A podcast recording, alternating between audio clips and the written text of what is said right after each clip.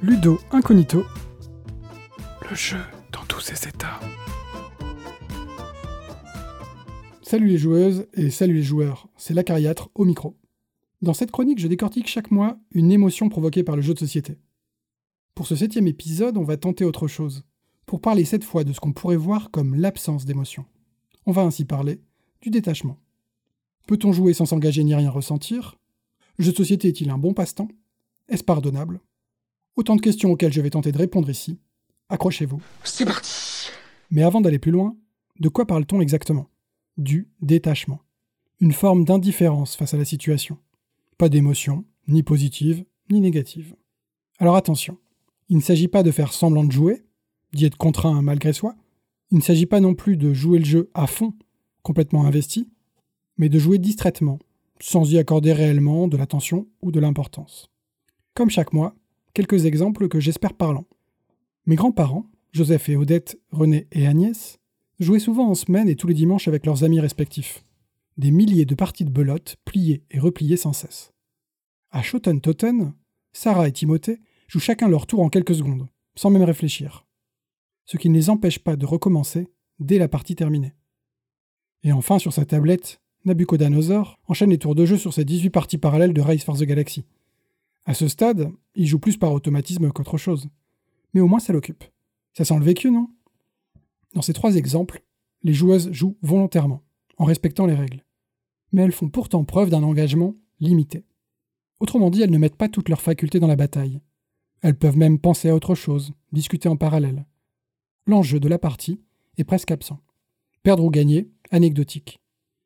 Je revois mes grands-parents, encore eux, jeter un œil distrait à la feuille de score et annoncer On en refait une? Pourtant, quand j'ai entamé cette série de chroniques, euh, je cherchais à montrer la diversité d'émotions que le jeu de société peut procurer. Les émotions positives ou négatives, mais qui font de la partie un moment fort. De la frustration qui vire à la colère, du fou rire, du stress, des moments de complicité. Mais quand on le présente de la sorte, on a l'impression que chaque partie de jeu de société est une montagne russe émotionnelle, dont on sort chamboulé et essoufflé.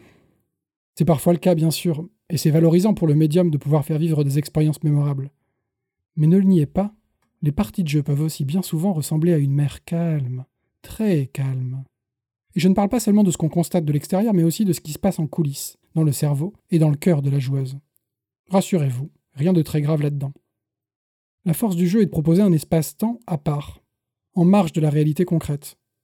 Le jeu est ainsi protégé des intrusions du réel. De plus, les règles explicites du jeu encadrent la pratique, les actions des joueuses.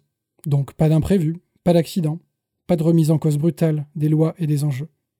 Le jeu contient certes une part d'incertitude, mais elle est encadrée, contrôlée, sans risque.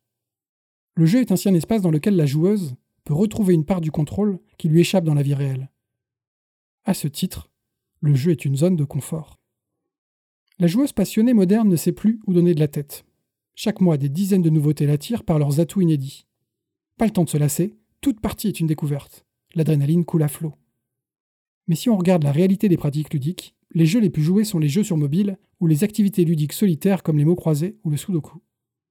Le jeu vidéo le plus joué a par exemple longtemps été le démineur, simplement parce qu'installé par défaut sur tous les PC et jouable donc aussi sur le lieu de travail. Pratique quand il n'y a rien à faire, ou que jouer une millième partie de démineur est toujours mieux que de travailler. Les studios de création de jeux mobiles embauchent désormais des psychologues, pour mieux attraper les joueuses et les rendre captives. À coup de frustration et de satisfaction étudiée, bien dosée, personnalisée, ils espèrent ainsi maintenir l'attention et l'envie de la joueuse. Adrénaline, dopamine et autres joyeusetés en in. Mais quand j'observe quelqu'un jouer à Candy Crush, une fois passé la découverte, j'ai plutôt l'impression que c'est l'inverse qui fonctionne.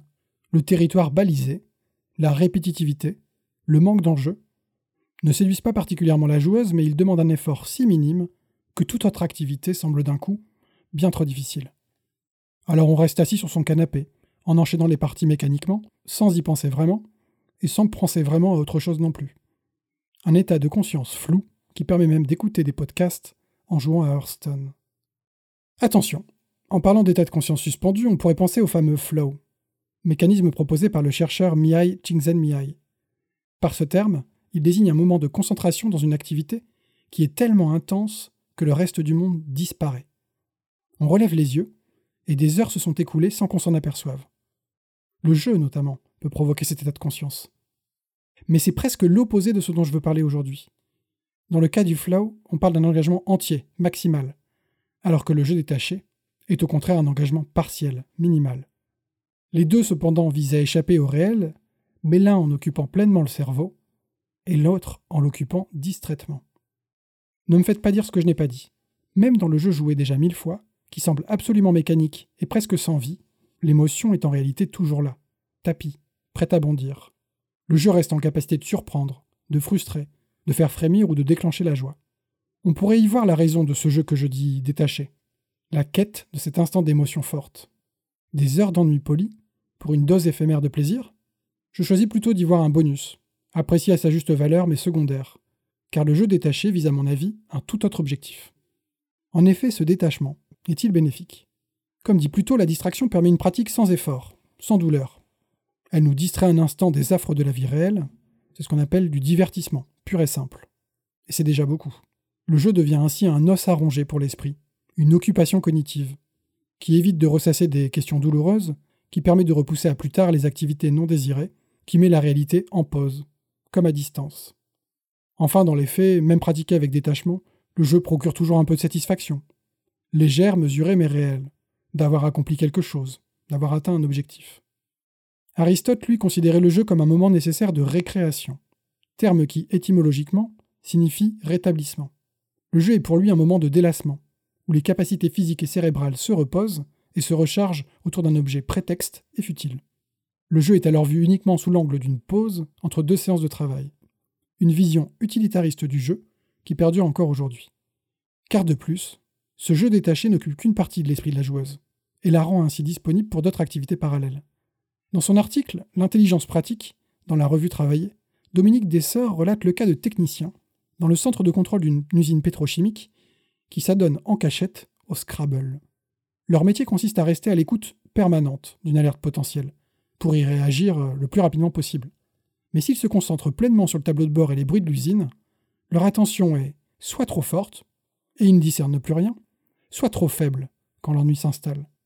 En jouant au Scrabble, ils trouvent à occuper silencieusement une partie de leur esprit et s'avèrent d'autant plus attentifs à ce qui se passe dans l'usine.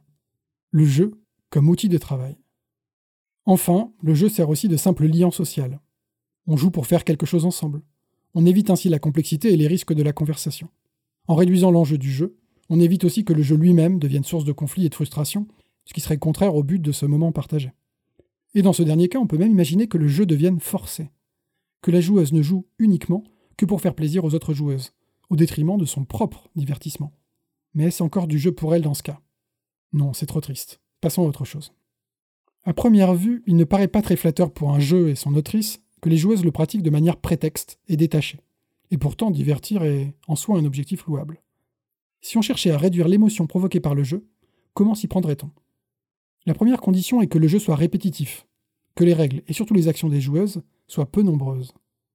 Il faut aussi que les récompenses soient récurrentes pour maintenir l'intérêt, mais toujours sensiblement équivalentes pour ne pas provoquer trop d'euphorie ou de fierté dans la réussite. De la même manière, les échecs doivent rester légers pour ne pas entraîner trop de frustration. Il faut également que le jeu permette l'émergence d'automatismes, que dans la majorité des cas, une option de jeu soit un peu plus évidente à jouer que les autres. En contrepartie, il faut aussi que le jeu permette une rejouabilité très forte, que chaque partie soit un peu différente, juste assez pour ne pas lasser. En conclusion, le jeu n'est pas toujours une machine à émotion. Il sert aussi souvent de simple distraction. C'est une de ses forces. Cela fait du jeu un refuge salvateur. Le jeu est avant tout une attitude personnelle, et comme on peut moduler l'enjeu d'une partie, on peut aussi moduler le degré d'attention que l'on accorde au jeu. Pleinement concentrée ou partiellement attentive, la joueuse contrôle son niveau d'engagement, jusqu'à faire du jeu le prétexte, le support, à toute autre chose. Même quand il délaisse les émotions, le jeu reste un objet fascinant. Mais je ne vous apprends rien. On se retrouve le mois prochain pour parler d'une autre émotion sociétoludique, une vraie cette fois. D'ici là, jouez bien, avec ou sans enjeu.